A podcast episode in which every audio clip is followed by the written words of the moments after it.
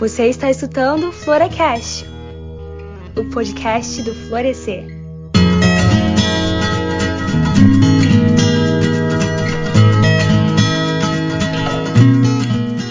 Oi, pessoal, sejam todos muito bem-vindos a mais um Florecast, o podcast do Florescer. Se ainda não nos conhece, o Florescer é uma iniciativa criada por mulheres, para mulheres, com o intuito de compartilhar a palavra de Deus, nossos aprendizados na jornada de fé e experiências na caminhada cristã no ambiente virtual. Isso não quer dizer que nosso podcast seja apenas para mulheres. Muitos temas abordados são de conhecimento geral e gostaríamos de convidar também os homens a nos acompanharem nas nossas redes sociais e podcast. Então, enquanto escuta esse episódio, aproveita para seguir o arroba Nosso Florescer no Twitter e Instagram. E não se esqueça de seguir nossas colaboradoras também. Nas nossas redes sociais, nós realizamos sorteios, postamos trechos dos estudos que são compartilhados nos nossos grupos de estudos, fazemos indicações de filmes, livros, séries, lives e muito mais.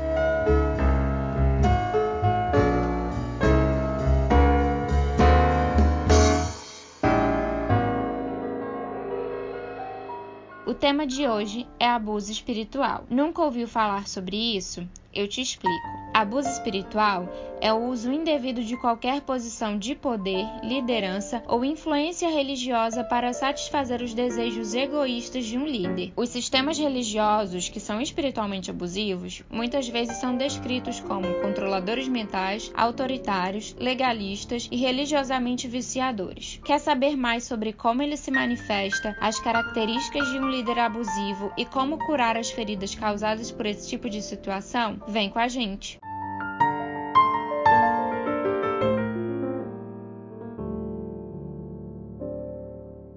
Oi, pessoal, eu sou a Karina, moro na Paraíba e frequento a primeira Igreja Batista de João Pessoa. No episódio de hoje, além de algumas colaboradoras do Florescer, nós temos um convidado especial. Por favor, podem se apresentar. Oi, pessoal, eu sou o Cacau Marques, sou pastor da Igreja Batista Vida Nova na cidade de Nova Odessa, interior de São Paulo, e estou feliz de estar aqui para gravar esse episódio. Olá, meninas, eu sou a Bruna Guimarães, Sou de Guarulhos, São Paulo e frequento a Igreja da Graça. Estou muito feliz de estar aqui hoje. Oi, gente. Eu sou a Lilian, é, sou de Angra dos Reis, no Rio de Janeiro, e estou muito feliz de estar aqui. Sou da Igreja Batista, aqui na minha cidade mesmo. Oi, gente. Eu sou a Bruna Santini, sou da Videira e moro em Atlanta. Estou muito feliz de estar aqui. Vai ser uma benção.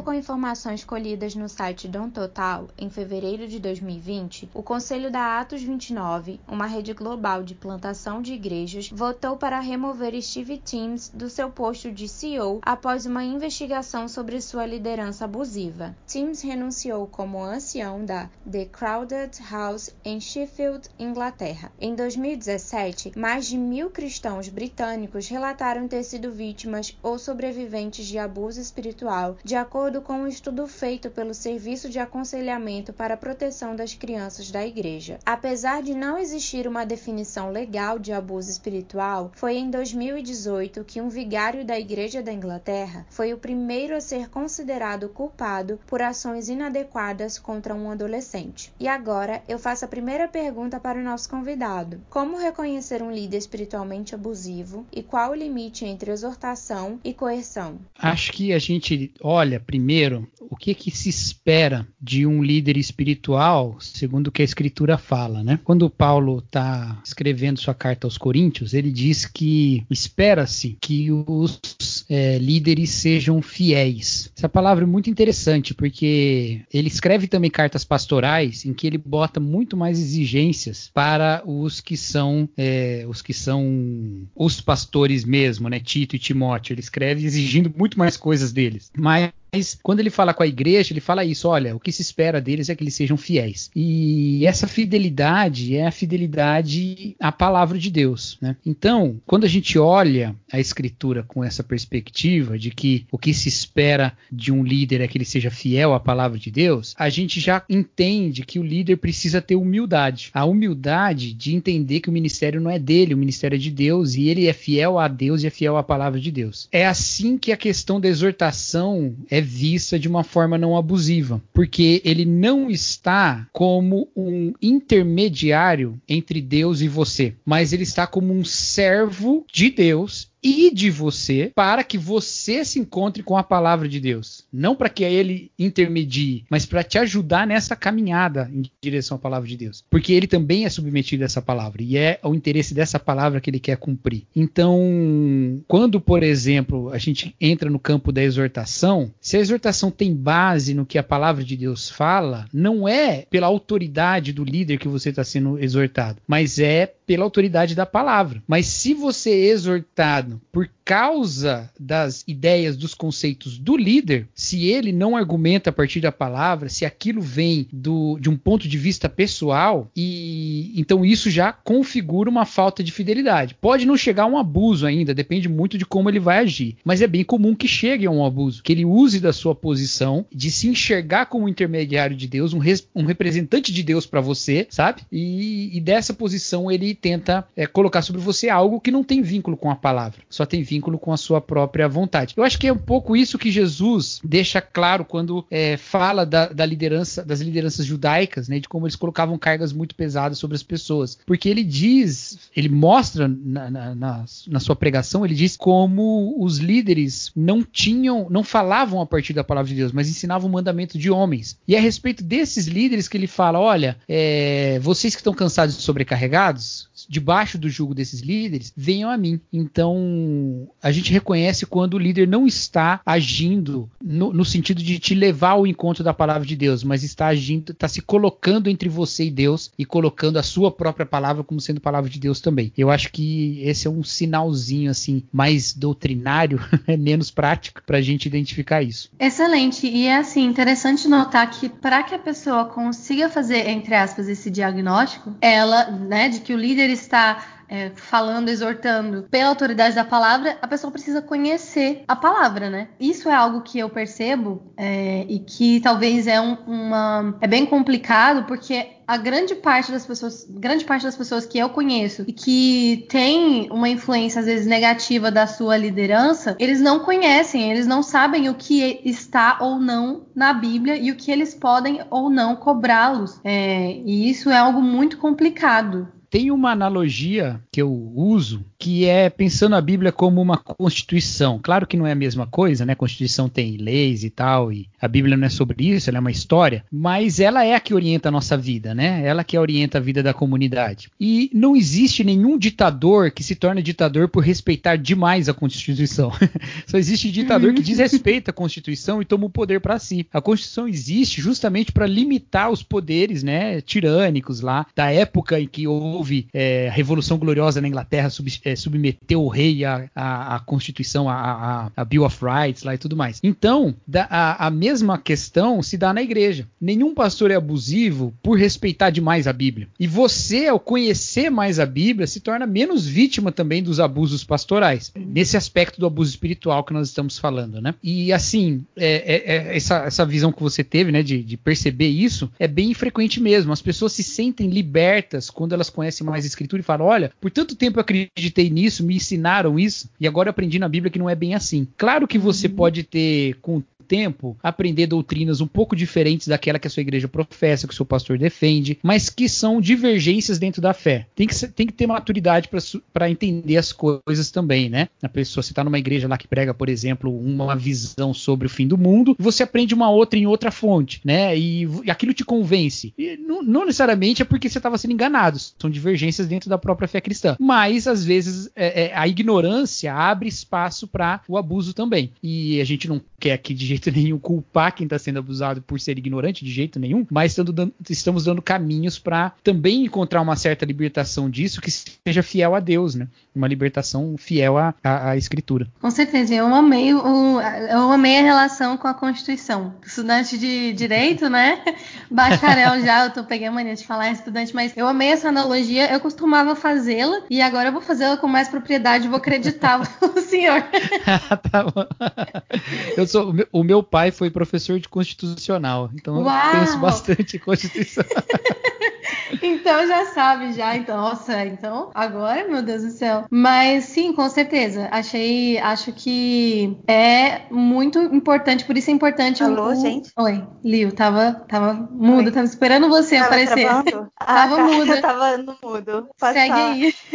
Segue. É, vou seguir então. É, quando o Cacau ele faz o comentário a respeito da obediência que os pastores têm com a palavra de Deus, a gente pode entender, né, que os pastores eles devem obedecer a Deus, eles têm devem obediência tanto quanto suas ovelhas. Então, quanto quando eles ultrapassam a obediência das escrituras, eles desobedecem a Deus. E nós, como obedientes a Deus, nós não podemos ultrapassar esse limite também. Então, acho que é muito bacana a gente entender e é, a gente poder enxergar que muitas vezes as pessoas obedecem aos pastores e desobedecem a Deus por achar, por entender, por ter uma visão hierárquica, de, é, hierárquica da igreja. De, como assim? É, nós vamos obedecer os pastores porque, eles, porque esses pastores são nossa autoridade e se nós desobedecemos esses pastores, a nossa vida espiritual fica prejudicada. E colocam esses pastores num lugar que não são dos pastores, num lugar que é de Deus, né? E muitas vezes chega até gerar um temor no coração das ovelhas, dos fiéis, de desobediência,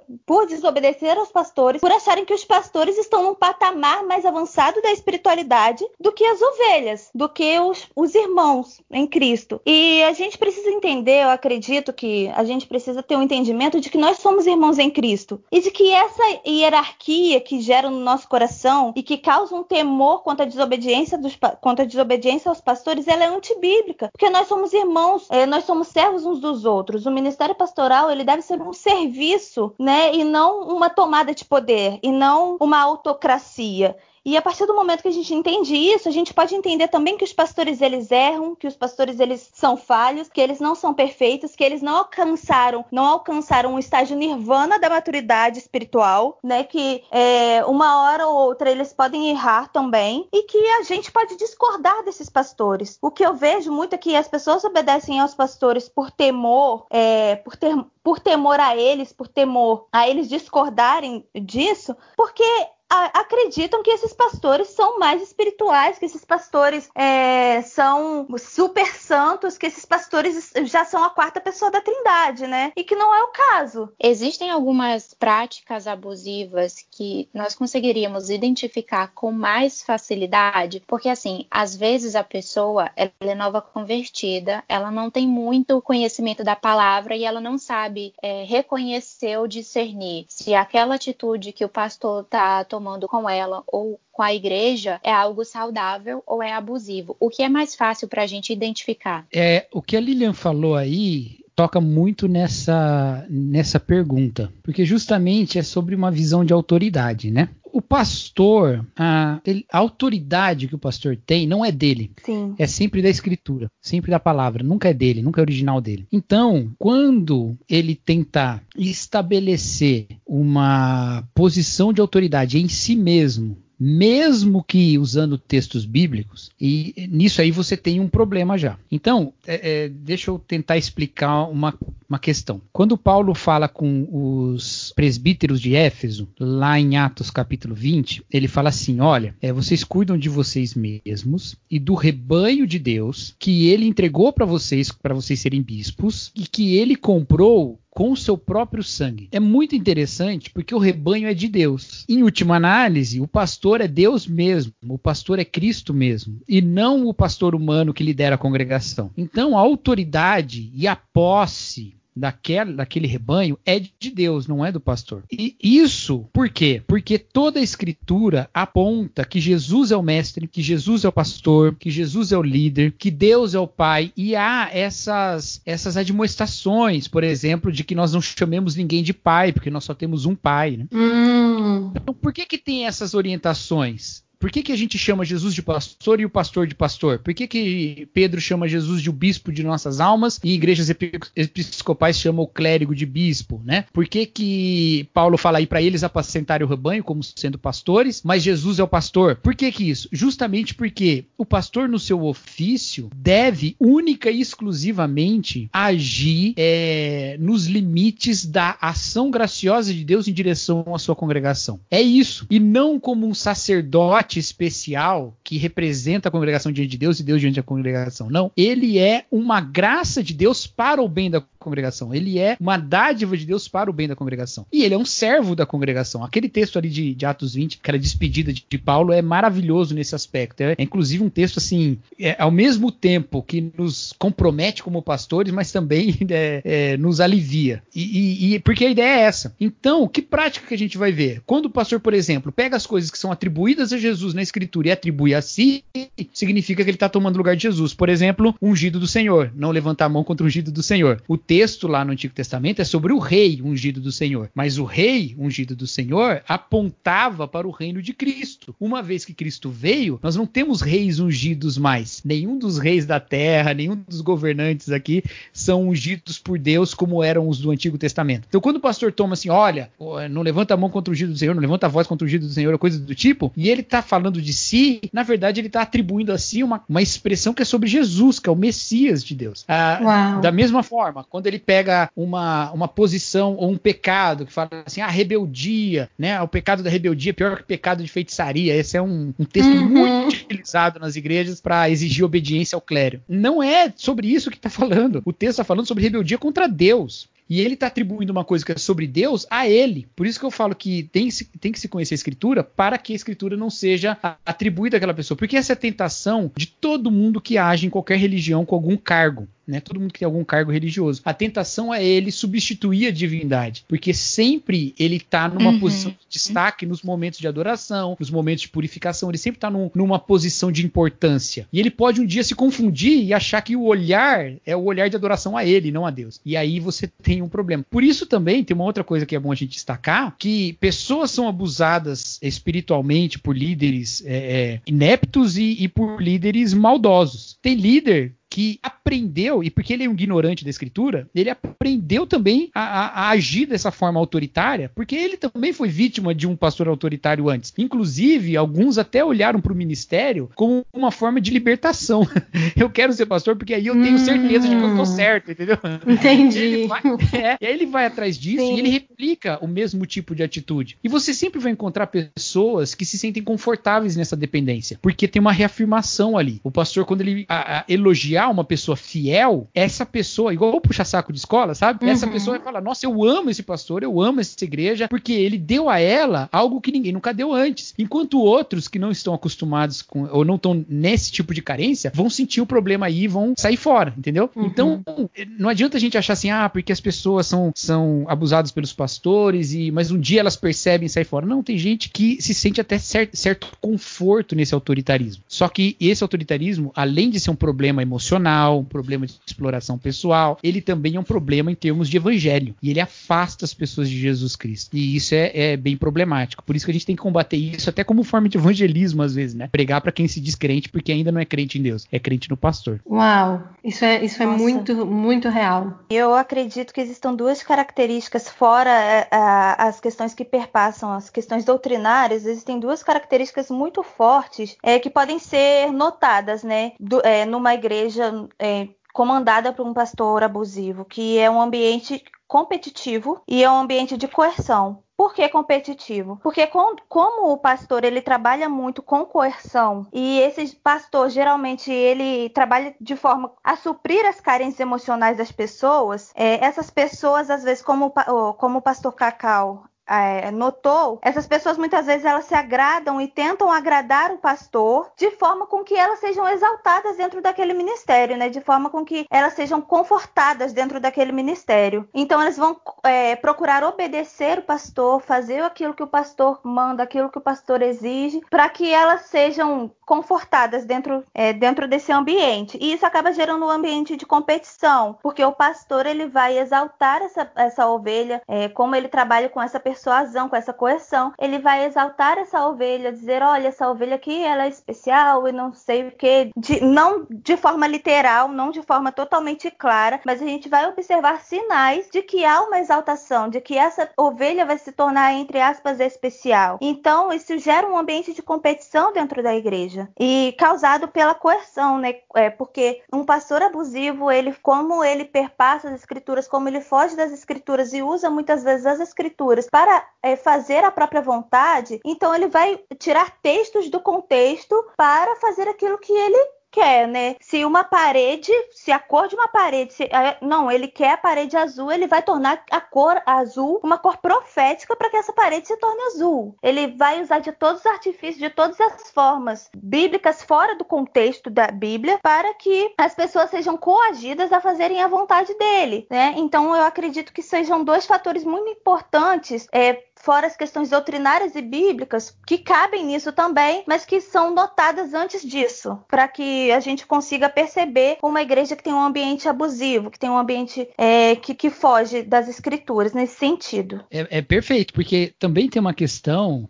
que, que, é um dos métodos, né, de um dos métodos de você exigir da pessoa, né, é você estabelecer esses alvos que são alvos hierárquicos, né? Agora, sim. claro que eu não acredito que todas as organizações que possuem hierarquia elas têm esse problema de abuso, né? A, sim, sim. a hierarquia não é o mal em si. Mas é, as, tendo a hierarquia, por exemplo, como um objetivo pessoal, isso é uma receita para uma, uma relação de abuso, porque incute-se no que está sendo oprimido a ideia de que o objetivo da vida é se tornar alguém que possa oprimir. Então, o único tipo de liberdade que existe é subir na escala da hierarquia. É bem o poço, né? Vocês assistiram o poço? Sim.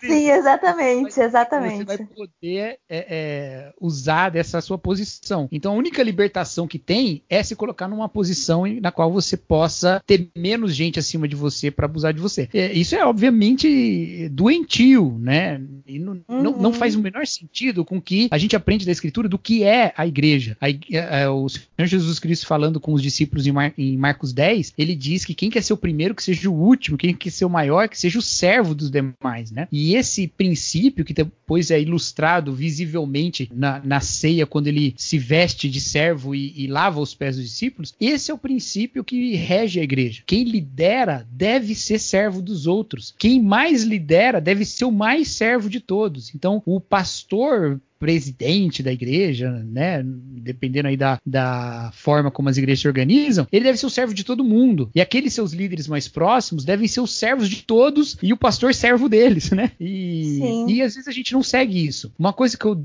que eu penso muito na liderança da minha igreja é que eu oro a Deus sempre, né? Para que a diretoria da minha igreja seja sempre eleita com esse coração humilde e, e moldável por Deus. E Glória especialmente que eles sejam muito maduros. Por quê? Porque se você está numa posição de liderança, você deve ser a pessoa que mais tem é, capacidade de perdoar, a pessoa que menos se apega à mágoa. Por quê? Porque você vai ser a pessoa que precisa demonstrar esse exemplo e você é a pessoa responsável por fazer aquele ambiente um ambiente de graça, em que você é, quebra o ciclo do, da competição. Então, quanto mais acima numa escala de liderança, mais servo, mais perdoador e menos apegado à justiça própria você precisa ser. E, uhum. infelizmente, não é desse jeito que esse discurso do ungido do Senhor se propaga dentro da igreja, né? Ou do, do especialzão lá. Esqueci a palavra que você usou, Lilian, mas o, o, o especial de Mars lá é, acaba, acaba usando, né? É, o, é, o, discurso é completamente o contrário. Quanto mais liderança, mais autoridade. Quanto mais autoridade, menos se pode falar é, na direção dele. E isso é.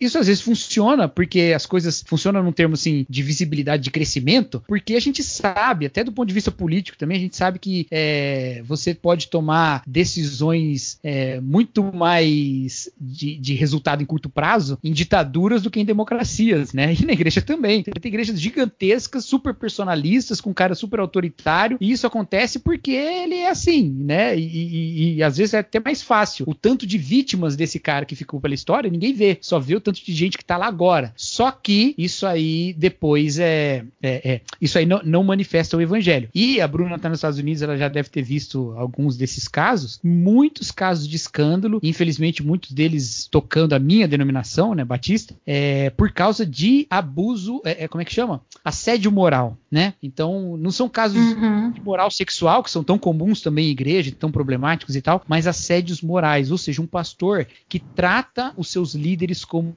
pessoas que estão submetidas a ele, que explora emocionalmente essas pessoas e isso porque a igreja é muito grande, então não chega até a pessoa que tá lá na, na nave da igreja. Chega uhum. até os líderes. E um dia alguém bota a boca no trombone e essa pessoa, esse pastor aí é, é encontra é, o, o, que vem à tona, né? É o que Deus faz aparecer. Com certeza. É, vocês falando a respeito de como muitas das vezes a posição de liderança pode ser deturpada, né? Um, eu me lembrei de alguns casos de pessoas que hoje em dia são muito feridas com a igreja e que tinham um relacionamento, esperavam um relacionamento do pastor como se fosse pai. Bom, minha opinião pessoal, eu não gosto de ficarem chamando lideranças de pai, meu papai. Eu acho isso muito sinistro e eu não consigo me acostumar justamente porque parece que existe uma, como eu vou dizer, uma tentativa de suprir uma carência ali e uma mistura, sabe, entre o que deve realmente se esperar de uma liderança espiritual bíblica, como o pastor Cacau tem explicado. Até agora ele nos explicou assim de uma maneira excelente como um pastor bíblico, né, ele se ele se porta, mas é muito mais uma questão relacional, uma questão é, afetiva, que não estou dizendo que não deva existir, mas que isso confunde a cabeça de muitas pessoas. E como eu vim de um contexto pentecostal e neopentecostal, é muito comum para mim é, ouvir frases e a primeira vez na vida vida eu escuto alguém falar o que o pastor Cacau acabou de dizer a respeito da explicação verdadeira ou, é, e não deturpada, confrontando a deturpação desse versículo sobre não toqueis no ungido, porque isso, esse versículo é muito usado para coagir, assim, ou então coibir a rebeldia dentro da igreja, é, as, os versículos citados a respeito de rebeldia também, e nenhum tipo de questionamento ao pastor era válido justamente porque você não pode tocar no ungido, porque rebeldia é pior que feitiçaria, e você não pode perguntar você não pode conversar, você, é, você já é assim coibido desde o culto de domingo. Então a pessoa ela vai ficando ela é inserida num ambiente hierárquico hierárquico em que o pastor ele realmente se coloca num lugar de um sumo sacerdote, vamos assim dizer. Inclusive não é incomum e em uma das igrejas que eu frequentei existia muito isso, que os membros tinham uma necessidade tão grande, mas tão grande da aprovação do pastor em absolutamente tudo que ninguém fazia absolutamente nada na vida, nem colocar os filhos numa escola ou na outra, nem comprar um carro ou não comprar, sem misericórdia. Sem, sim, sem hum. pedir ao pastor a opinião, a ajuda, a, ou então de uma maneira que não é saudável. Claro que a gente quer conselhos, a gente quer ouvir o que, que o senhor acha disso, não só do pastor, mas assim, dos nossos irmãos. Só que era uma necessidade e uma aprovação, tipo assim, eu só faço se você falar. E eu imagino quanto isso não deve ser desgastante também para o pastor, que às vezes faz isso, como o pastor Cacau apontou, por sabendo ou não. Às vezes ele, ele faz isso de uma maneira porque foi ensinado assim, ou porque realmente existe alguma maldade, a gente não sabe. Mas é muito complicado porque é muito desgastante o pastor ficar barrotado de, de demandas. Imagina, gente, uma igreja,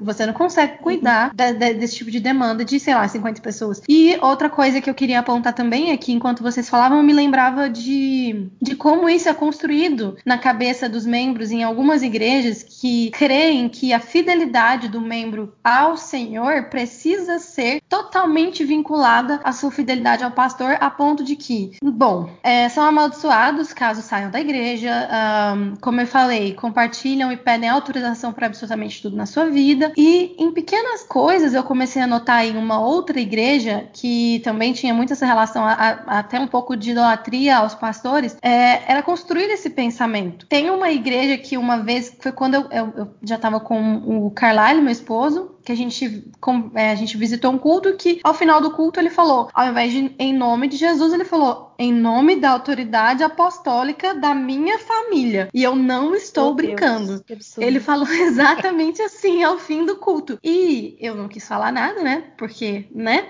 Por meu esposo na época ele tava meio assim dividido, mas eu quis morrer. Eu falei, meu Deus. Porque assim, o que, que é isso daqui, A vontade gente? era de dizer para ele, nunca mais a gente pisa aqui. Que autoridade que você tem, com todo respeito. Tudo bem, eu respeito, mas assim, assim, sabe? É, é em nome, assim, ó, em nome de Jesus, gente, pelo amor de Deus, não é possível. não tem, não tinha lógica para mim. E mas não é só isso, não é só o fato dele ter falado isso, mas é, é, é esse contexto, sabe? E que é muito difícil e que você às vezes não vê que você tá preso naquilo, quando você é novo convertido, você quer agradar, você quer ser o melhor, você quer dar o seu melhor para Deus. E se o pastor falar para você dar o melhor para Deus, você tem que falar para mim que a pessoa vai fazer. Então, assim, é muito complicado identificar esses sinais e às vezes você demora a ver que você tá numa, numa igreja que, assim, tem esse ambiente. Sim. Mas ó, você falou assim, não é só porque ele falou assim, mas ele falar assim já é motivo para não ficar, viu?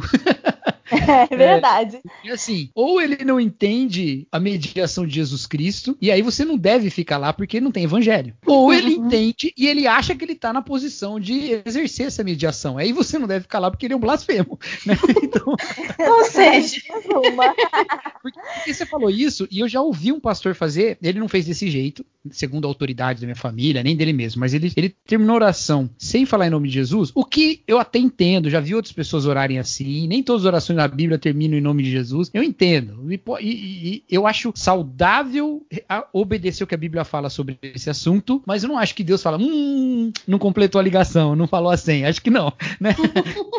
mas uhum. eu já vi um pastor que, quando orou, ele falou, quem fala aqui é fulano de tal. eu não sei se na coração dele ele pensou assim, meu nome pesa pesa lá fala que fui eu que mandei, entendeu? Acho que não, não, não sei se passou isso pela cabeça dele, mas mostra uma certa distorção. Por que, que ele afirmou o nome dele ali? Ele estava sendo filmado, será que ele queria deixar o nome dele marcado no momento que ele está orando a Deus? Essas coisas, elas são complicadas, sabe? E, e, assim, eu não tô incentivando ninguém a fazer uma caça às bruxas no, no, no púlpito, né? Ficar o tempo todo escrutinando para ver, né? Às vezes as pessoas erram honestamente, mas é, é, sempre lembre, pastores têm a tentação de achar que ele eles são os mediadores. E essa é a raiz do abuso. Se você começa a observar isso, você pode e deve é, é, ficar atento, prestar atenção se esse tipo de comportamento está levando a abusos espirituais. Buscar mais conhecimento da escritura e talvez até mudar de igreja.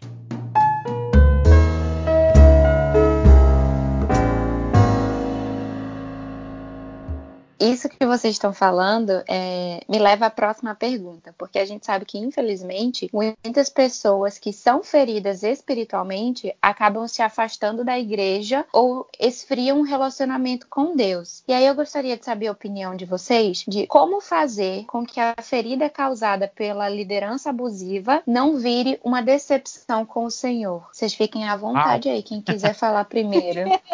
Ótima pergunta. Posso falar primeiro? Com certeza. Pode, fica à vontade.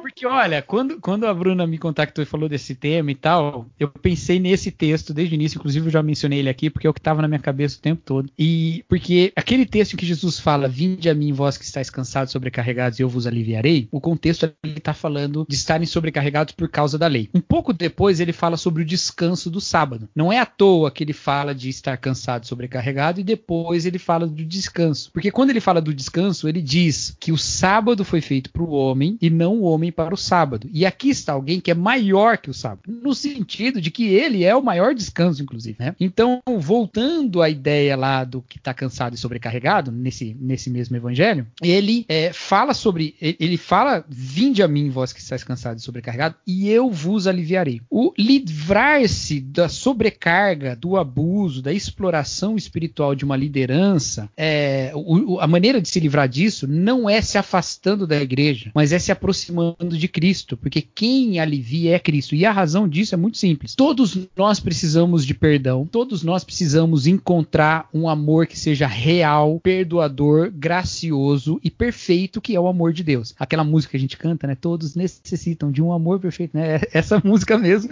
ela é perfeita nesse assunto. Nós todos precisamos disso, nós todos estamos buscando isso. E o fato de nós termos essa culpa interior a nós, ela é um, um, elemento de exploração. E se você não for explorado por ninguém, você será explorado por si mesmo. Isso vai acontecer. Qual é a única libertação? Encontrar a única pessoa que pode te perdoar, que pode te livrar da culpa. E ela é Jesus. Então, pastores abusivos, o, o Ed René ele fala que tem três métodos para um pastor abusar das pessoas, né? É pelo é pelo medo, pela culpa ou pela ganância, né? A gente já falou da ganância aqui de querer subir hierarquicamente, né? Ou até de ganhar dinheiro, quem sabe? Tem pelo medo, né? Você vai vai pro inferno, levanta a mão contra o título do Senhor e tal. E tem esse pela culpa, de colocar sobre a pessoa a ideia de que ela não é perdoada, a ideia de que ela tá né, é, colocando em risco a própria salvação, coisas desse tipo. Como é que você se livra dessa questão da culpa que te escraviza? Encontrando aquele que te perdoa da culpa. Tem um livro muito legal, um clássico maravilhoso que todo mundo deve ler, que chama Culpa e Tem o Ego Transformado também, maravilhoso, que todo mundo tem que ler.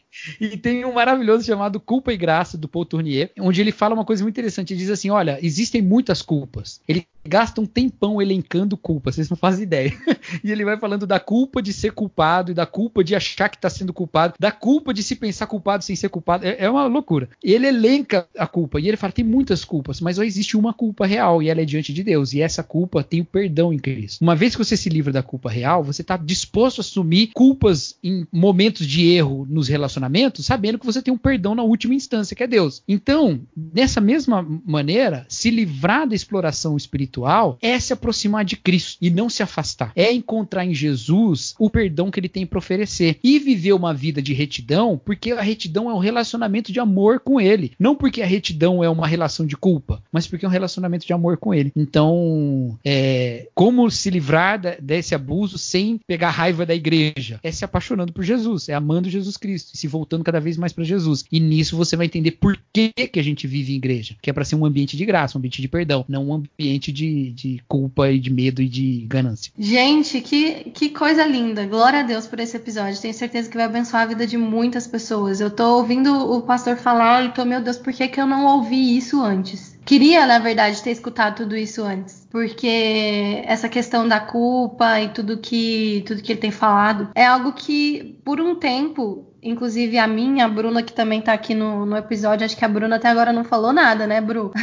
a gente compartilhou um pouco das nossas experiências e é muito difícil você lidar com alguém que, é, que foi ferido, às vezes por uma, por uma liderança que incentivava esse medo, que incentivava essa culpa. E, e enquanto o pastor falava, eu fiquei até com os olhos assim cheios d'água, porque quando eu tinha mais ou menos uns 15 a 16 anos, eu li um livro chamado Despertar da Graça Graça, do Charles Swindoll, que falava justamente sobre isso, né? Sobre graça. E foi a primeira vez que eu ouvi a respeito da graça. Porque para mim, até então, o relacionamento tanto com Deus quanto para a igreja era extremamente baseado no medo, na culpa, porque incentivavam isso, sabe? E numa performance perfeita, enfim. E isso libertou minha vida. Só que eu tive que lidar, né, por exemplo, na minha casa, com a, algumas pessoas, a minha mãe, o meu irmão, que tiveram traumas por causa disso. E até hoje a minha mãe tem muita dificuldade de congregar uh, e de se abrir novamente por causa de algumas coisas que aconteceram. E eu, como o pastor falou, fui curada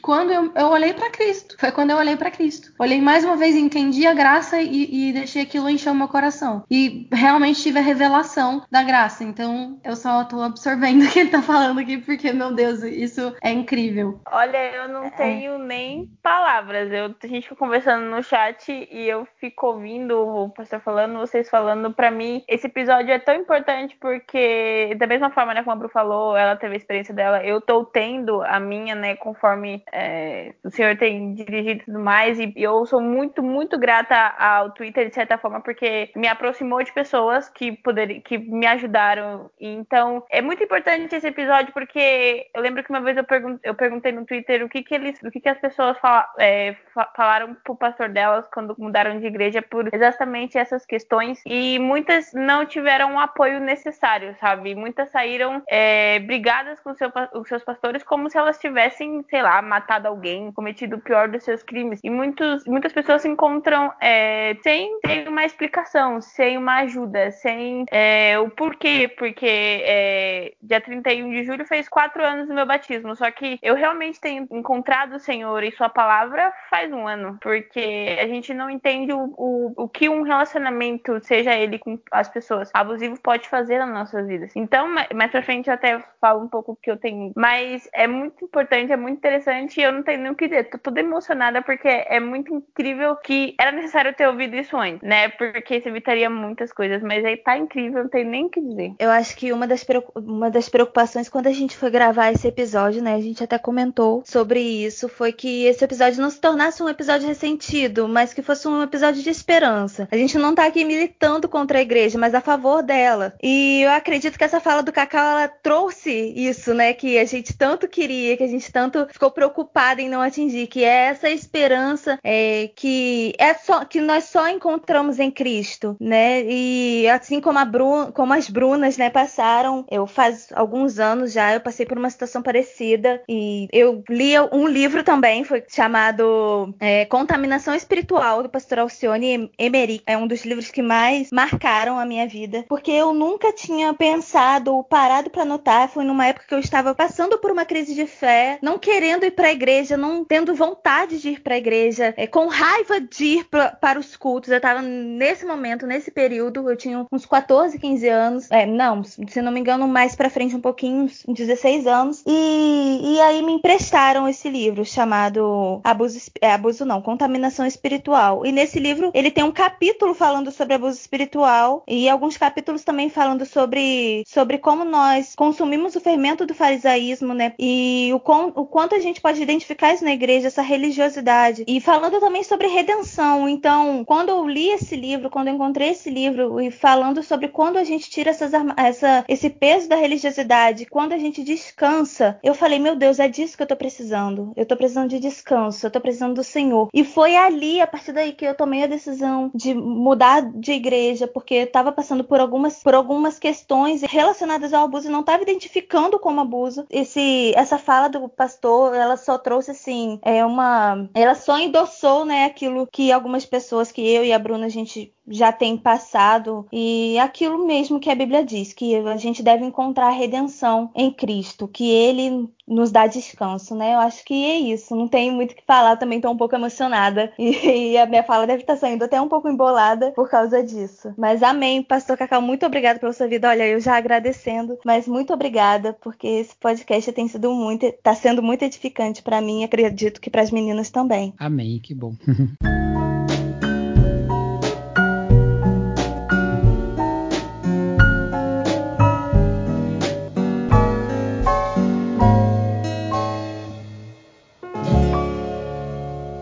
Eu quero aproveitar que vocês estão é, tendo esse momento de desabafar, de compartilhar um pouco das experiências de vocês, para falar que o tema desse podcast foi escolhido pela Lilian e ela colheu alguns depoimentos de pessoas que sofreram com abuso espiritual. Ela selecionou alguns para ler. A gente vai conhecer a história dessas pessoas e falar um pouquinho, né, de caso você que esteja ouvindo tenha passado pelo mesmo, o que você pode fazer, como você pode se curar. Mas eu quero só ressaltar aqui que esses relatos eles serão feitos em anônimo para preservar a imagem das pessoas que sofreram com essas situações.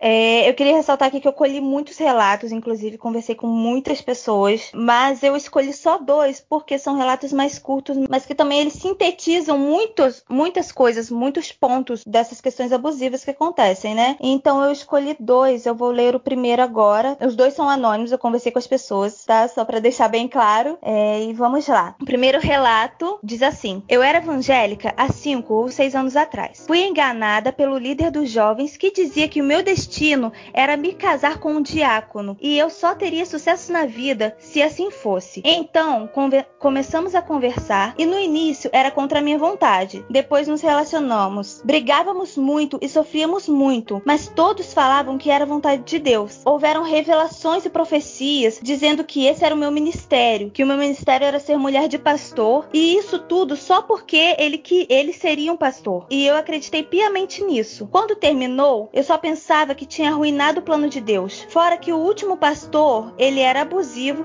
e dava em cima de mim e de outras mulheres também. Esse foi o primeiro relato. Eu achei pesado esse uhum. relato, viu? É o que eu tava conversando com no grupo das colaboradoras, né? Porque infelizmente tem muita gente que se envolve em relacionamentos e fala que aquela pessoa foi um presente de Deus, que recebeu revelação e palavra que ia casar com aquela pessoa. E aí, às vezes, casa, se divorcia e Deus fica como mentiroso, né? Porque Existe. Uhum.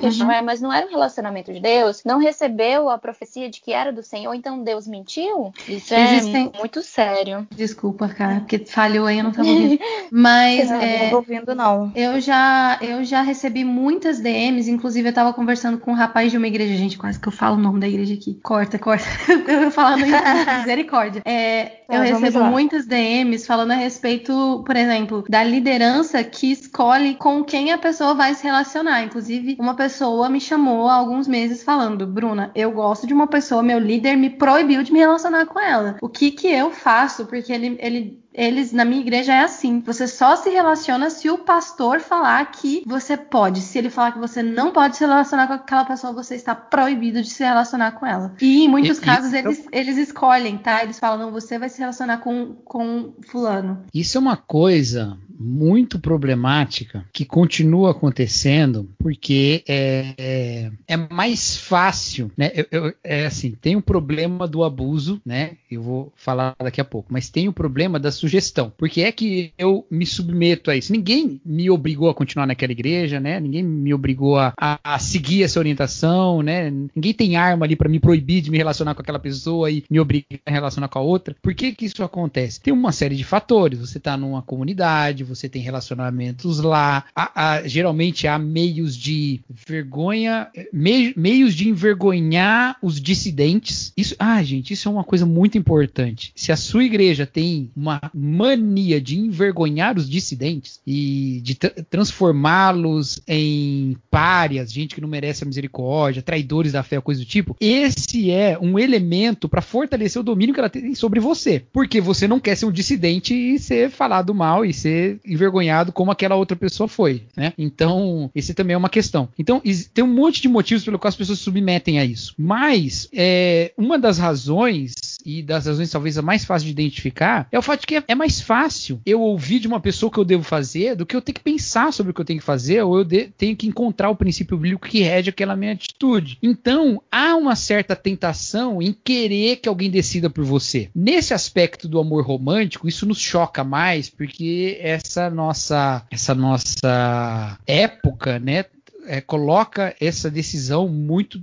de uma das decisões mais pessoais que existem e tem a ver com, com várias questões, até com questões bíblicas, né? É, então algumas coisas nos chocam muito. Alguém escolher, por exemplo, a sua carreira. Puxa, eu é que sei para onde que eu vou. Isso nos choca. Mas a gente se submete a isso tudo quando, por exemplo, decide em quem você deve votar, entendeu? Decide é, é, como você deve se expressar em algum lugar ou coisa do tipo. Isso é demonstração é, e, e às vezes tem o poder sobre nós porque nós queremos que alguém decida por nós. Facilita um pouco a nossa vida. Por outro lado, esse relato que foi trazido pela Lília não tem a ver exatamente com isso. Tem a ver com a, a má, é, a má fé de quem se utilizou desse argumento. E essa má fé, ela mistura dois problemas. Primeiro, a carnalidade de você querer ser maior que o outro e poder decidir pelo outro, junto com a tentação sexual mesmo, tá? Pastores, eles são. É, é, tem uma, uma fala clássica entre os pastores que é que pastor cai, né? Ou por imoralidade sexual, né? Ou por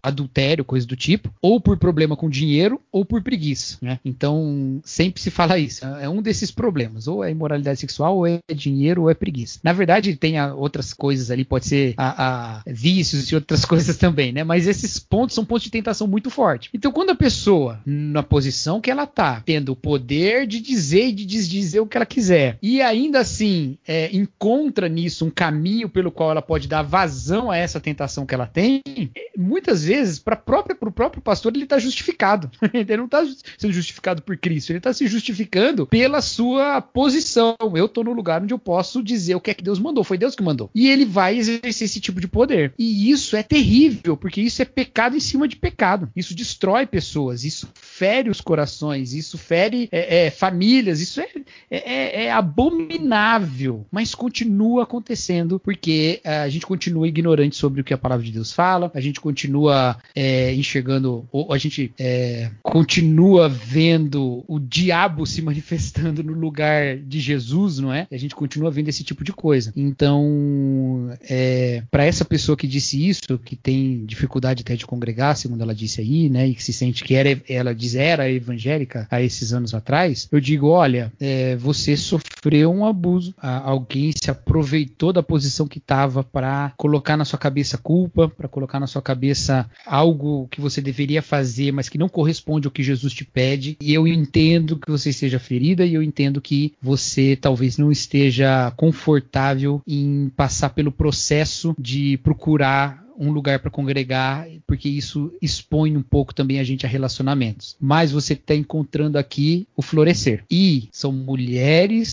que têm compromisso com Deus e que têm uma visão especial a respeito dessas questões todas. Então você tem gente para te acolher. Ministérios de mulheres nas igrejas deveriam estar voltadas para acolher mulheres feridas, porque nem o, o pastor, por mais que se compadeça, não tem o mesmo nível de identificação. E uma mulher, por melhor que tenha sido a vida dela, ao encontrar uma outra que teve uma vida muito machucada por muitas questões, entende perfeitamente, porque as duas compartilham pelo menos o mesmo mesmo medo. E ao compartilhar o mesmo medo, elas podem compartilhar também a mesma coragem. Então, o que eu digo para você é: você quer dar um passo para congregar de novo? Encontre mulheres que possam te ouvir com o coração aberto, com os ouvidos abertos, com muita graça no olhar. E você tem um florescer aqui, mas você também deve ter na sua cidade é, mulheres assim. Então, o caminho de restauração passa por isso, tá? É isso que eu tinha para falar. Todo mundo tá Depois morrendo. Disso, a gente fala o quê? Meu Deus, não tem nem o que dizer.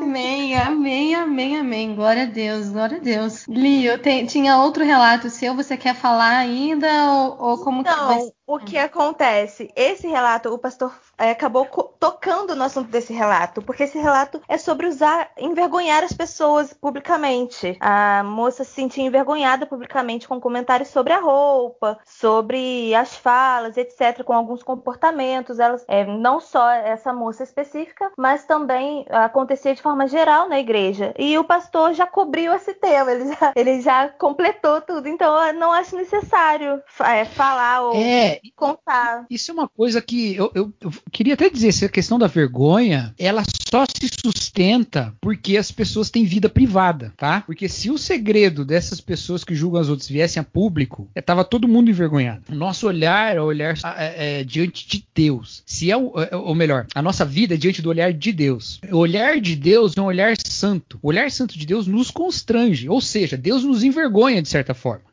Só que o mesmo olhar de Deus é o olhar de perdão ao mesmo tempo. Então, a, a eu ia falar parábola, mas não é palavra, parábola. A história de Jesus com a mulher samaritana é uma história maravilhosa, porque essa mulher é uma mulher envergonhada, ela vai sozinha ao poço porque ela não tem com quem compartilhar. Ela não quer papo com Jesus e ela começa a colocar barreiras entre ela e Jesus para que Jesus não converse com ela. E aí quando Jesus pergunta: "Traz lá o seu marido?", ela fala: "Eu não tenho marido". Ele fala: "Disseste bem porque já tivesse cinco que você tem não é seu marido. Isso era o motivo pelo qual ela estava envergonhada. E isso poderia soar, se a história parasse aí, como um, um, uma, um, um envergonhamento de Jesus sobre essa mulher. Ele está colocando sobre ela a culpa dela diante dela. Mas o que está acontecendo ali, na verdade, é o contrário. Ele está diante dela dizendo: Eu já sei disso tudo e a gente está aqui. Eu não vou embora.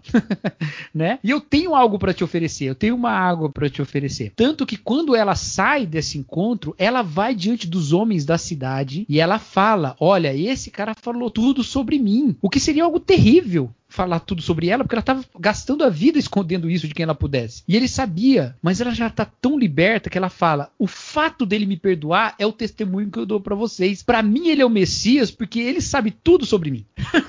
Olha que coisa louca. Então a vergonha é contrário ao que Deus Uau. faz. Por isso que o ambiente da igreja não pode ser um ambiente de vergonha, é um ambiente de acolhimento. Outra coisa, sabe aquela história da mulher pecadora que entra na casa do fariseu e unge os pés de Jesus? Ela entra na casa do fariseu. Quem tá falando mal dela naquela história é o fariseu. O fariseu tá falando mal dela para outros enquanto Jesus tá ouvindo, né? Espiritualmente ouvindo ali. E ela tá ali lavando os pés de Jesus. Como é que ela entrou na casa de uma pessoa que a despreza? Porque Jesus estava lá. Onde Jesus está, pecadores são bem-vindos. Se na sua igreja pecadores não são bem-vindos, a sua igreja não é uma igreja, porque Jesus não está lá dentro. A sua igreja é uma casa de fariseu. Mas se Jesus está lá dentro, os pecadores são bem-vindos. E eles são bem-vindos para adorar Jesus. Porque, como o Senhor diz, quem muito foi perdoado, muito ama. Quando nós consideramos pessoas que elas devem ser vergonhadas e, e, e colocadas no ostracismo da igreja, é, nós estamos evitando que Deus seja glorificado por ter perdoado alguns tipos de pecado, por ter restaurado pessoas de certas formas de vida, sabe? E a gente e, e Jesus Cristo vem para reconciliar todas essas pessoas. Então, quando a, quando a igreja faz isso, ela não está sendo zelosa da santidade. Na verdade, ela está sendo um empecilho da graça. E isso é muito problemático. E Deus traz juízo sobre esse tipo de ação. O que eu estou achando mais incrível nesse podcast é que as perguntas que eu ia fazer, o pastor Cacau já foi respondendo nos comentários dele. Então eu tô assim, maravilhada com tudo que eu tô ouvindo. Tô limpando as lágrimas, porque esse episódio é uma. tá dando assim, um quentinho no coração, sabe? Eu tenho certeza que todo, todas as pessoas que estão ouvindo, apesar do nosso público ser majoritariamente feminino, também tem homens que escutam Florecast. É, muito felizes por isso, nós, nós somos. Mas esse episódio está sendo um abraço, sério, está sendo um abraço. Eu até conversei com, com a Bruna Guimarães o quanto tem sido precioso ouvir tudo isso. Sério, de verdade. Muito obrigada, muito obrigada, pastor, porque que coisa preciosa, que precioso isso. Como a Lio falou, a gente não queria que esse episódio fosse ressentido, que fosse algo só para trazer choro e tudo mais. É importante a gente ouvir realmente e reconhecer que existem esse, esses problemas, mas é muito bom saber que Jesus é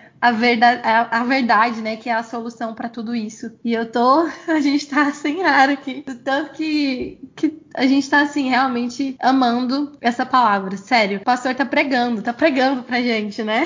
Sim, gente, exatamente, ele tá pregando e eu tô aqui sendo alimentada, tá sendo muito bom. A Bru inclusive sumiu porque tá limpando as lágrimas.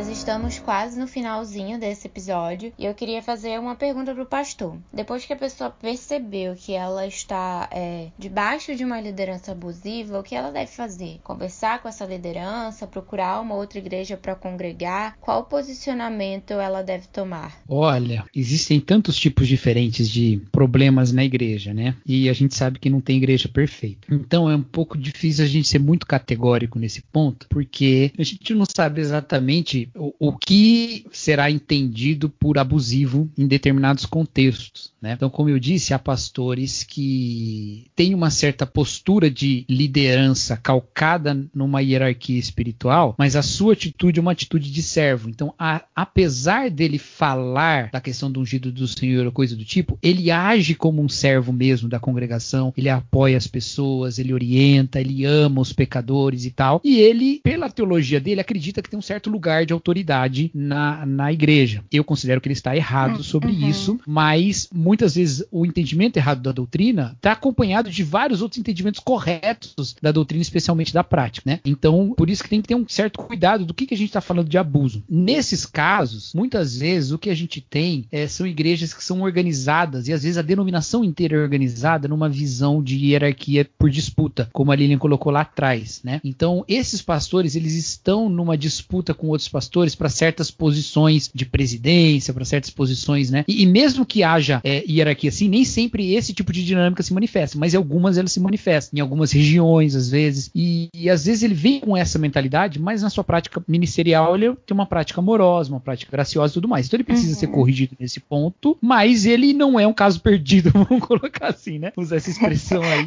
Graças a Deus. É. Agora, agora falar de abuso mesmo daí para frente do resto tudo, porque eu sei que isso não é um problema pontual, isso é um problema muito grande de muita gente, muita gente passa por isso. Quando isso está acontecendo, uhum eu já fui do jeito de ser mais manso. Falar assim, tenta mudar a sua igreja, não mudar de igreja. Tenta falar com o pastor, tenta, né? Às vezes a igreja tinha um problema doutrinário e a pessoa falava para mim, olha, eu aprendi isso, eu aprendi isso até com você, falava para mim, né? Não gosto muito de falar sobre igreja dos outros, não. Mas às vezes a pessoa era minha amiga pessoal, né? Eu aprendi isso com você e tal, e agora o que eu faço? E eu sempre falava assim, olha, coloca isso pro seu pastor, fala por que, que você acha que isso é problemático tal. Sabe o que eu comecei a perceber? As pessoas iam falar pro pastor, o pastor falava, nossa, nossa, que legal isso que você está falando. Vamos fazer o seguinte: dá, vou te dar uma classe na EBD e você dá aula. E era um jeito de botar essa pessoa a serviço ainda do ministério dele e ele continuava pregando as borrachas que ele pregava. Mas a pessoa se sentia prestigiada porque ela podia também falar o que ela quisesse lá dentro. Então, de certa forma, ela alimentava um uhum. sistema que era um sistema que estava fora do que Deus nos manda pregar. Então, hoje eu sou um pouquinho mais radical assim.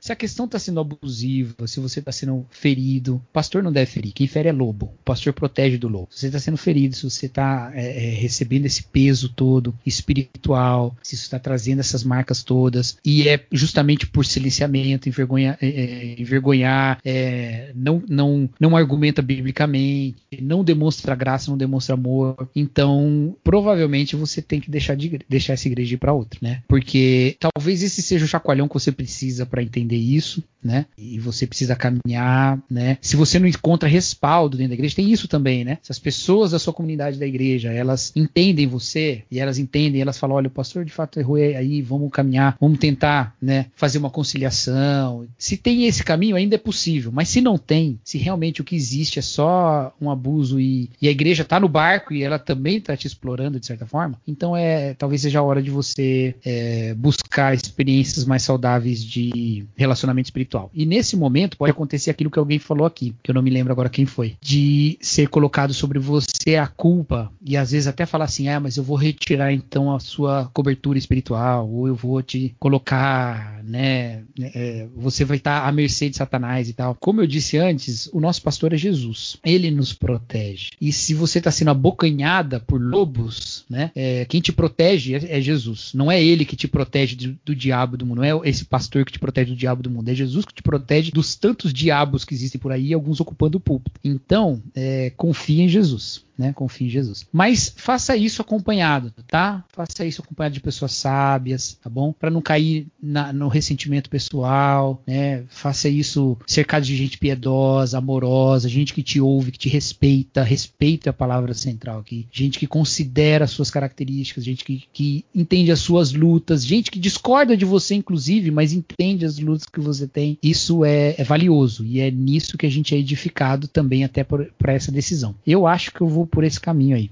Amém. Em muitas vezes eu até estava lendo um livro chamado é, Feridos em Nome de Deus e também um do, do Ken Blue chamado Abuso Espiritual. Eu estava lendo esses dois livros. E em um desses dois, agora eu não vou me lembrar qual, mas eu estou citando os dois porque foi um desses dois. O autor ele diz o seguinte: ele, ele comenta que muitas vezes é muito difícil uma pessoa que passa por abuso espiritual, essa pessoa se desvencilhar da igreja, essa pessoa sair dessa igreja. Porque elas começam a crer que toda a espiritualidade dela, como esse abuso ele gerou uma relação de dependência, essas pessoas passam a crer que toda essa a, toda a espiritualidade dela, ela só vai encontrar e ela só vai avançar ali. É, então, debaixo desse jugo, né, elas vão continuar falando: "Nossa, mas porque eu só vou prosperar no meu chamado se eu tiver em tal igreja? Porque eu só vou prosperar nesse ministério se eu tiver em tal igreja?" É, e saem debaixo de um jugo, saem debaixo quando conseguem sair, saem debaixo de um jugo, debaixo de muita culpa. E geralmente essas pessoas elas não saem sozinhas, elas não conseguem sair sozinhas, elas saem em grupo, né? E eu achei isso muito interessante porque encaixa com tudo que o pastor Cacau falou a respeito de, de sair, de estar acompanhado, de, de estar com alguém que te dê forças, né? E, e também de se desvencilhar desse, desse julgo, dessa culpa, de entender que o Senhor é, é o seu redentor, de que o Senhor é seu salvador. Então acredito que o abuso espiritual ele tenha muito essa relação com a culpa, tanto quanto você passa por esse abuso, tanto quanto depois que você passa, ou quando você descobre que está passando e tenta sair disso, né? É, você ainda vai você costuma se sentir culpado, né? Você, no caso, a pessoa que está passando por isso, costuma se sentir culpada. Então acredito que tenha muita relação com a culpa. E isso encaixa perfeitamente com essa questão da redenção, né? De onde encontramos redenção, de onde encontramos perdão, que é somente em Cristo. E um outro comentário que eu quero fazer também é que, como o pastor Cacau ele guardou uma passagem, né, um, um texto bíblico no, no coração dele para poder falar. Eu queria muito citar esse texto também, que fica lá em Ezequiel 34, né, quando é, se faz uma exortação ao mau pastoreio e se diz assim: Ai dos pastores de Israel que apacentam a si mesmos. Vocês não apacentaram a ovelha fraca e nem cuidaram da ovelha doente. Vocês não trouxeram a ovelha perdida. Então eu acredito, né, o, o pastor Cacau ele citou alguns casos onde a ovelha deve procurar um, um outro pastoreio. Então eu acredito que esse, é, que um pastor que não apacenta a ovelha doente, que não que não apacenta a ovelha fraca, que não cura a ovelha doente e que não procura a ovelha perdida, ele se encaixa nessa, nessas características onde você deve procurar outra igreja. Não sei se eu estou errada, por favor, pastor Cacau, se puder, se quiser me corrigir ou comentar alguma coisa a respeito. Não, você está certa. A, o vínculo, né, pastoral, ele é um vínculo com as pessoas. É, pastores são limitados e erram. E por isso, Sim. uma característica muito importante no pastor é entender que ele erra. Ele precisa entender. Isso, inclusive, vai fazer bem para ele. Tá? O pastor, quando se sente santo demais, ele está à beira de uma tragédia. E por tragédia eu quero dizer, inclusive, o suicídio, tá? É, não que todo suicídio de pastor tenha a ver com isso, mas isso também pode. É, é... Deixa eu só explicar um pouquinho por que isso. Por que, que eu tô falando isso? É, eu sempre pensei mais ou menos dessa forma, mas aí eu ouvi o Timothy Keller explicando os perigos do ministério pastoral e ele deixou isso de uma maneira muito clara. Ele falou o seguinte: se você se confunde com o seu ministério, qualquer crítica ao seu ministério é uma crítica a você. E no momento em que o seu ministério acaba, você acaba, acaba a sua vida. E Nossa. isso de fato acontece. Pessoas que são constroem toda a vida é, ao redor da imagem pastoral, elas não conseguem lidar quando elas são criticadas e às vezes vezes quando elas são envergonhadas publicamente, por algum motivo, algum problema que ela pode enfrentar. Tem vários problemas aí e várias coisas que ela pode cometer que são vergonhas maiores aí diante da igreja. Então o pastor precisa entender que erra. Ao entender que erra, ele tem que estar aberto para ouvir a voz do Espírito admoestando a vida dele através dos irmãos da igreja. Essa é a chave para você, pastor ou pastora que está nos ouvindo, não virar abusivo. Quando uma pessoa vem te criticar, primeiro considere a hipótese de que pode ser o Espírito falando através dessa pessoa. Considere essa hipótese. Ouve, ouve e ouve, tá? Três vezes. ouve, ouve, ouve. Não ouve, fala e ouve, fala. Não, ouve, ouve, ouve tudo que tem para ser dito. E aponta o que há de é, é, justo justo e o que é de injusto naquilo. Mas com amor. Você pode falar, ah, deixa eu clarear um pouquinho mais esse ponto, porque você teve essa ideia, mas na verdade o que aconteceu foi isso. Com amor, entendeu? E aponta é, é, e, reconhece o seu erro, reconhece diante da pessoa. Você vai estar ensinando ela, inclusive, a lidar com a própria vida dela. E mais, pede ajuda, inclusive. Olha, mas eu tenho esse problema, eu tenho essa dificuldade. Eu preciso de ajuda. Você pode me ajudar nisso? Você pode me ajudar fazendo isso? Entendeu? Ou orando, tá? Isso, isso é libertador. Libertador. Você cria ali uma relação cristã de verdade com a pessoa, porque não é você acima dela, é Jesus acima dos dois. Então, pastores precisam entender isso. E as ovelhas precisam entender que os pastores erram. Então, eles também erram nesse ponto, tá? Há um monte de, de demandas pastorais e às vezes eles podem parecer falhos em suprir algumas delas. Ajuda o seu pastor a cuidar de gente também. Ajuda também ele. Claro que ele vai fazer isso muito mais, mas você também ajude ele. Ajude-o, inclusive, abrindo os olhos dele para necessidades que ele não está suprindo. Inclusive, se oferecendo para ajudar. Não vai cobrar, mas fala assim, pastor, olha, essa situação aqui seria bom a gente fazer alguma coisa. O que, que eu posso ajudar? Como é que a gente pode andar nesse caminho? Então, por esse caminho também, tá? E óbvio, se você chega e o pastor não tem como reconhecer nada disso, ou se, se ele argumenta biblicamente com amor e mansidão, ok. Mas se ele simplesmente acha um absurdo você pensar que ele fez alguma coisa errada, aí de novo a gente está diante daquela questão questão do abuso, e aí tem toda a história para se desenvolver, que a gente já falou. Que era só esse acréscimo que eu queria dar, porque você vai encontrar casos e casos em igrejas, ainda mais em igrejas maiores, em que parece que o pastor negligenciou alguma pessoa. E ele pode ter negligenciado de fato, porque ele pode ter errado mesmo, tá? É, mas não necessariamente ele está caindo nesse caso de Ezequiel. Há os que caem, mas há alguns que são foram falhas do ministério que acontecem com todo mundo, né? Sim, pastor. Concordo. Muito obrigada. Esse episódio foi muito enriquecedor e abençoador. Assim, eu não tenho mais nada para falar, porque eu tô aqui só para conduzir vocês. Eu fui tremendamente edificada. Quando a Liu disse que não. Que a gente conversando, né, no, no, no WhatsApp, falando que esse episódio não deveria ser algo mais ressentido, eu fiquei é mais calada na minha, justamente porque eu não. Logicamente, não queria trazer esse lado, porque isso é algo que eu tenho vivido, né? O que é, o pastor falou, vocês falaram, e que a gente também já leu. É tudo que eu tenho e, e pessoas que eu amo têm vivido. Que me deu mais esperança, além, né, logicamente, de apontar Jesus Cristo, mas é que apontar que existe a igreja saudável. Porque eu não sabia, né? A gente não pensa que a igreja pode se tornar um ambiente abusivo em determinados casos. É, se foram pessoas que me ajudaram, inclusive as meninas que estão falando, mas esse podcast me fez ter mais esperança na igreja saudável, né? E o senhor pastor falando sobre o Ministério de Mulheres foi algo que emocionou muito todas nós, porque é algo que a gente tem tentado é, ajudar as outras mulheres. Eu ajudo na liderança da juventude na, na minha igreja local e muitas vezes a minha fala e a fala da minha colega, da minha amiga, não é levada a sério justamente porque nós somos é, mulheres, muitas vezes. Então, ouvir que o Senhor indica o ministério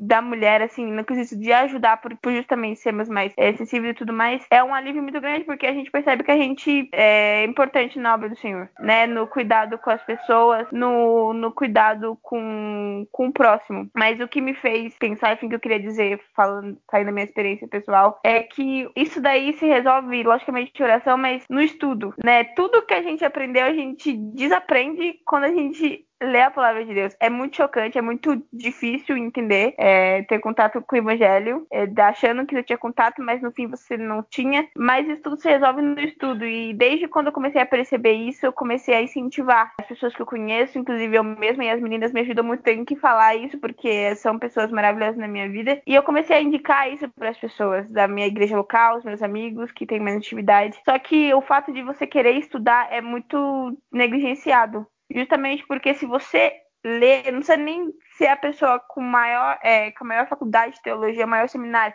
mas só de você ler a palavra de Deus, você já vai perceber que realmente o que tem acontecido não é certo. Então é muito difícil porque é, querem dizer como você pensa, como você deve pensar, como você deve agir. E se caso você não agir assim, você está com, com um cão no couro, né? Você está manifestando o, a legião de demônios e vivendo e vivendo tipo na rebeldia com seu pastor, quando na verdade não é, né? E tem muita gente que não ouve, enfim, tem pessoas que estão abertas, abertas a ouvirem, mas tem gente que não. Mas, pastor, eu queria fazer uma pergunta, assim, pro senhor que me, que me fez pensar esses últimos tempos. É lógico que nós, como cristãos, a gente tem que se comportar, né, de diferentes formas no meio da pandemia, né? E as igrejas fechadas trouxe muitas, muitos questionamentos, né, para todo mundo. Mas muitos, muitos pastores, muitas igrejas, elas olharam com o fato de fecharem a igreja como algo é, uma ofensa à fé cristã, como se fosse algo premeditando o anticristo, que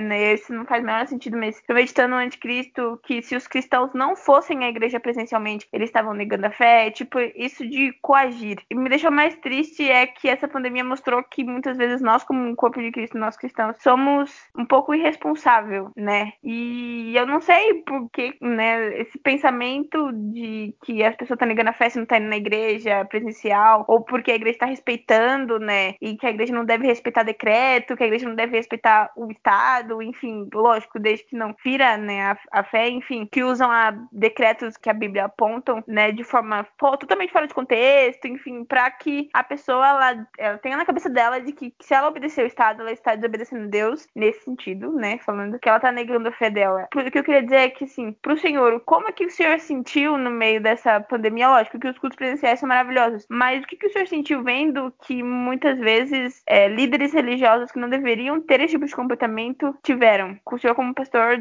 deve esperar um comportamento dos outros pastores bíblicos, né? Como é que foi o que o senhor se sentiu no meio da pandemia como pastor, mas vendo a responsabilidade em forma de fé, né? Entre aspas. É boa pergunta, porque tem até, até a ver com o tema aqui, né? Porque a gente usa, às vezes, esse tipo de. A gente vê esse tipo de, de ação sendo usada, né? Eu não quero dizer de jeito nenhum que todas as motivações motivações para se voltar aos cultos presenciais são ilegítimas, tá? Não acho que seja. Há motivações ilegítimas. Há gente que está preocupado com a entrada de dízimo, há. A gente que está e para mim isso é ilegítimo, tá bom? A gente que está preocupada com é, essa questão de perseguição e eu, eu também acho que isso é ilegítimo, mas eu acho que não é baseado sempre na má fé, às vezes é baseado numa ignorância mesmo, numa leitura errada do que a escritura diz, porque não tem nenhum momento, né, sobre domínio de, de anticristo ou domínio né, é, de qualquer tipo de poder contra ao poder divino profetizado na escritura pro, pro futuro, que vai falar que a maneira de resistir é continuar indo em culto. Não é isso, é ser fiel a Deus. A gente não sabe direito, algumas coisas a gente sabe, outras não, do que, que significa ser fiel a Deus naquele contexto. Mas nenhum diz que é ser fiel a Deus é ficar indo no culto, ficar indo na igreja, sabe? Então, a gente precisa entender qual é o princípio que nos rege nesse momento. E o princípio deve ser o princípio do amor. E o princípio do amor é aquele que preza, obviamente, pela vida das pessoas. Há, há muita gente está ignorando o significado dessa doença. E, infelizmente, tem uma disputa muito grande sobre a verdade, né? E, e, e, nem todas as pessoas têm que entender isso também. Muitos dos pastores não têm muito traquejo em lidar com as informações da internet, tá? Então, para você é algo que é muito óbvio e claro, para alguns não é tão óbvio e tão claro assim. Então, a questão toda sempre tem que ser voltada para o amor. Então, vamos lá. Nós vamos voltar presencial? Vamos. Mas como é que a gente vai fazer? Não, vamos deixar o pessoal de risco em casa. Tá ótimo, vamos deixar o pessoal de risco em casa. Mas e o pessoal que mora com quem tá na, na faixa de risco? Não, esse pessoal também então não vai. Tá ótimo, também não vai. Então, quem vai? Vai um grupo muitíssimo reduzido, porque não é só questão de idade, né, que põe o risco, questão de idade, questão de doença, questão, né, de condições é, pré-existentes, um monte de coisa, um monte de coisa. Agora, desse tanto de gente que vai, alguns vão pegar e alguns vão ter problemas sérios porque não é garantido que eles não vão ter. Esses que vão ter problemas sérios, eles terão de ir para o hospital e alguns terão de ir para a UTI. Quando isso acontecer, eles vão ocupar a UTI que seria para uma outra pessoa. Naquele momento é hora de demonstrar o amor cristão e falar assim: olha, então dá minha UTI para essa pessoa que ainda não conhece Jesus e ela precisa ter tempo de vida para conhecer e deixa que eu morra. Porque se a gente vai voltar movido pelo amor, a gente tem que ser movido pelo amor até o fim. Não pode ser movido pelo amor só no domingo. Vai ter que ser movido pelo amor também na hora de ser internado, entendeu? tem que ser movido pelo amor a hora toda. Então, a gente tem que pensar nessas coisas. Agora, a gente nunca passou por isso. A última vez que isso aconteceu faz 100 anos e a gente era muito mais ignorante sobre vírus e doença naquela época. Nunca enfrentamos isso que a gente está enfrentando. E há um discurso de perseguição, a gente enfatiza muito isso na Bíblia em alguns momentos e tal, e nesse momento existe. O contexto político todo que você citou é bem fértil para esse tipo de coisa e tal. Então, infelizmente, tem gente sincera sendo enganada, agindo de maneira errada. Tem gente, tem cidades onde eu acredito que pode ser mais seguro voltar também né? Isso também existe, né? Então não dá para cravar sobre tudo. Tem igrejas que vão voltar, que estão voltando de alguma maneira um pouco mais segura. O, o grande problema é, tá voltando por quê? E onde que tá o amor nisso? É necessário, é um serviço importantíssimo dos cultos e da presença da igreja em, reuni em reunião? Eu acredito que é. Eu acredito que é sim. Mas nesse momento, qual é o serviço mais importante? Por exemplo, na minha região está muito séria a questão dos casos aqui ainda. Qual é o serviço mais importante aqui? A gente cuidar do, um dos outros, né? E não simplesmente se desesperar para voltar colocando a vida do outro em risco. Então, assim, eu tenho muito medo de cravar que os pastores são, têm má fé para voltar, enquanto também outros vão cravar cravar que quem não está voltando está é, tá sendo infiel a Deus. Mas eu considero, na minha realidade presente, onde eu estou, que a lei do amor me manda não voltar, né? Me manda ficar onde eu estou. E é assim que a gente tem ficado. A, a liderança toda concorda, a igreja concorda e a gente está assim, né? Mas é, é, a questão do amor é que deve ser, deve ser a que pauta essas decisões todas. E eu não vou é, impor, não vou colocar minha opinião sobre a outra igreja, sobre o que ela deve fazer. Então eu dou o princípio pensa pelo amor. Pensa se é isso que está movendo, que deve mover a, a sua igreja. Para onde que a sua igreja está sendo movida pelo amor? E vai por aí, né? Vai por aí. Eu não vejo muitos lugares hoje no Brasil em que o amor moverá as igrejas a se reunirem. Não vejo, tá? Mas acho que há alguns lugares sim. Há lugares onde a doença não chegou tanto, onde ela já caiu bastante, né? Onde a onda já passou, inclusive, né? Há algumas cidades que isso já aconteceu. Então, tudo isso deve ser pesado. ah, não sei se eu te respondi, não sei se eu fiz muito bem a conexão com o tema também, mas tá valendo.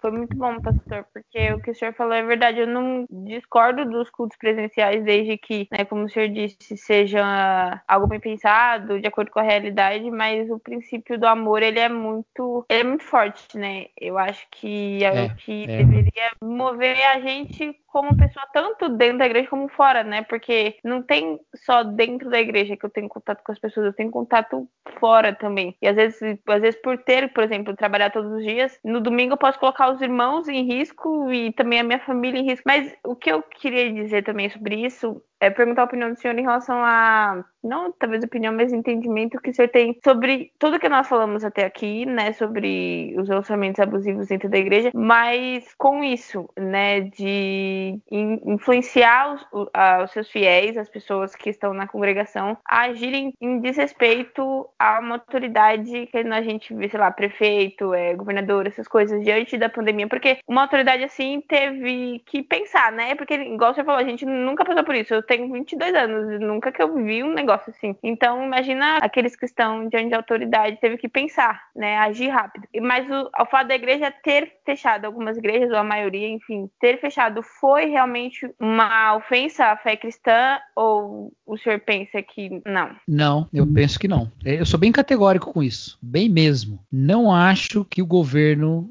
nenhum governo, olha, pá, tá, eu falar de todos os governos é complicado, porque eu não conheço todos, né? Então vamos mudar. De todos os governos e prefeituras que eu soube que tomaram a decisão de proibir os cultos presenciais, nenhum deles estava agindo por perseguição religiosa. Especialmente porque a igreja evangélica é, um, na verdade, a religião só, porque a medida não é só sobre igreja evangélica, é sobre todo tipo de religião, né? A religião é um, um dos elementos políticos mais importantes da nossa cultura política no Brasil. Comprar briga com religião é suicídio político. Então, ninguém fez isso para perseguir igreja até onde eu vi. E é pelo contrário contrário, inclusive, né? O que eu vejo são os pastores tendo, inclusive, voz para pressionar as prefeituras, justamente porque eles têm uma posição concedida para eles na, na, política municipal, porque eles são, né, influentes. Então, nós não estamos na época da perseguição, nós estamos na época da, da, dos conchavos que envergonham o evangelho. Infelizmente é isso, sabe? Então, não acho que nenhuma dessas medidas, das que eu soube, pode ser que alguma realidade isso tenha acontecido, mas das que eu soube, nenhuma delas foi perseguição política, nenhuma. Todas elas eram de, de preocupação sanitária. E, infelizmente, o argumento de que o que está acontecendo é uma ingerência e tal, na minha opinião, é uma é um argumento falso. Vou, vou dar um exemplo. Lá na, na, no Nordeste, num estado lá, tiveram a proibição, inclusive, dos pastores transmitirem o culto do templo. Isso parece um certo excesso diante da realidade da época lá daquele estado. Acho que foi no Pernambuco. E alguém poderia até dizer isso aqui é uma perseguição. Inclusive o vídeo do Nicodemos ficou rodando aí um tempão falando sobre isso e tal. Claro que, que pode ter sido um excesso. Tanto que os pastores entraram com pedido e eles voltaram atrás nisso. Então, como é que é uma perseguição política se eles voltaram atrás? Entendeu? E permitiram isso. É o que isso? Isso é democracia, o nome disso, né? É a gente poder discutir as nossas ideias e no final cada um conceder um pouco, ceder de, de um lado e a coisa se, se resolver, né? Então, até nesse caso, que seria o único caso assim de um excesso na questão, nem nesse caso me parece ter sido abuso. Foi um erro de redação de lei, entendeu? E aí a, a, a sociedade civil reagiu e pronto, tá resolvido. Então a gente tem que tirar um pouquinho a ideia desse, dessa, dessa catástrofe e pensar na catástrofe real, não na imaginária. A real é: tem gente morrendo, tem hospital cheio, tem gente perdendo emprego, vai ter gente passando fome, já tem gente passando fome e vai ter mais, e a gente precisa atuar nisso. A gente tem que estar tá pensando nisso agora. E estar tá pensando menos sobre o horário de voltar, o horário de. ou a época de voltar ou a época de não voltar. Tem que pensar nisso também. Mas tem outras coisas mais importantes, acho, pra gente pensar agora. Acho que agora eu respondi, né? é, eu, eu acho que não, não tem que exigir a desobediência civil como se fosse é, fidelidade a Deus nesse momento, não. Perfeito, pastor. pastor. Obrigado mesmo.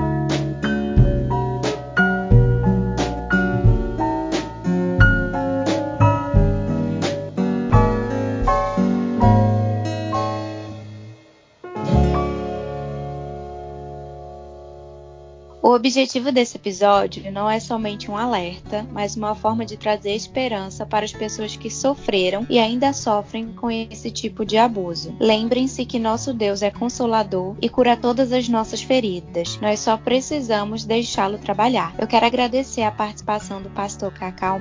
A sua presença aqui, pastor, foi muito edificante e esclarecedora. Que Deus continue lhe abençoando, abençoando o seu ministério e lhe enchendo com muita sabedoria. Obrigado mesmo pelo convite, fiquei muito feliz, né? E Estou muito feliz com o trabalho de vocês, com como vocês têm abençoado as pessoas na, na internet no grupo de estudos e tudo mais. Eu sei de como vocês são dedicadas ao Senhor e como têm buscado é, boa reflexão bíblica Deus continue abençoando vocês e conte comigo. Estou muito feliz de ter participado aqui e muito feliz de Deus ter nos usado nesse, nesse encontro virtual aqui para abençoar mais gente.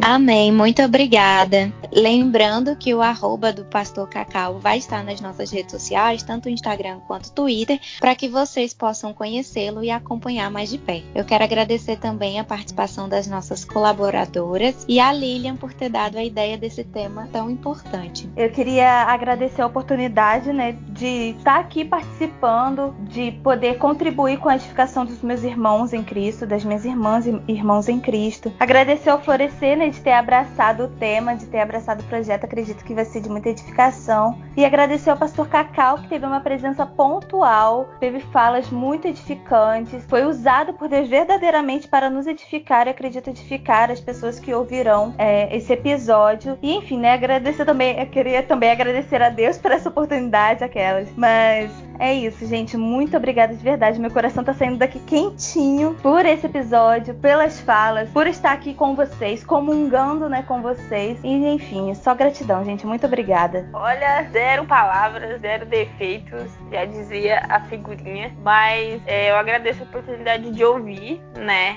De poder estar participando. É muito importante esse Todos os episódios do Pluricast são importantes, inclusive aqueles mais levinhos, mas esses que têm um, uma temática mais pesada, entre aspas, eles são muito importantes porque eles abrem a nossa mente, né? Como as meninas falaram, e a Bru também falou antes de você ir, é, alimenta mais a esperança, né? Como se o, o, episódio deixasse a gente com o coração quentinho, pela esperança de Cristo, pela esperança na, na, na igreja, e para que as pessoas ouçam esse podcast sabendo que sempre há esperança, porque Jesus Cristo é a nossa esperança, e que existem meios né, e formas cura, né, para toda essa situação que foi falada aqui. Mas agradeço muito a oportunidade. Pastor, o senhor foi, como eu falaram, pontual aqui. Não, é incrível de verdade tudo que o senhor falou. Foi grandemente dado pelo Senhor, por Deus. E muito obrigado mesmo pela, pela sua vida, por ter disponibilizado o tempo de estar aqui. E que Deus cada vez mais abençoe o Senhor, a sua igreja, a sua família. E valeu mesmo.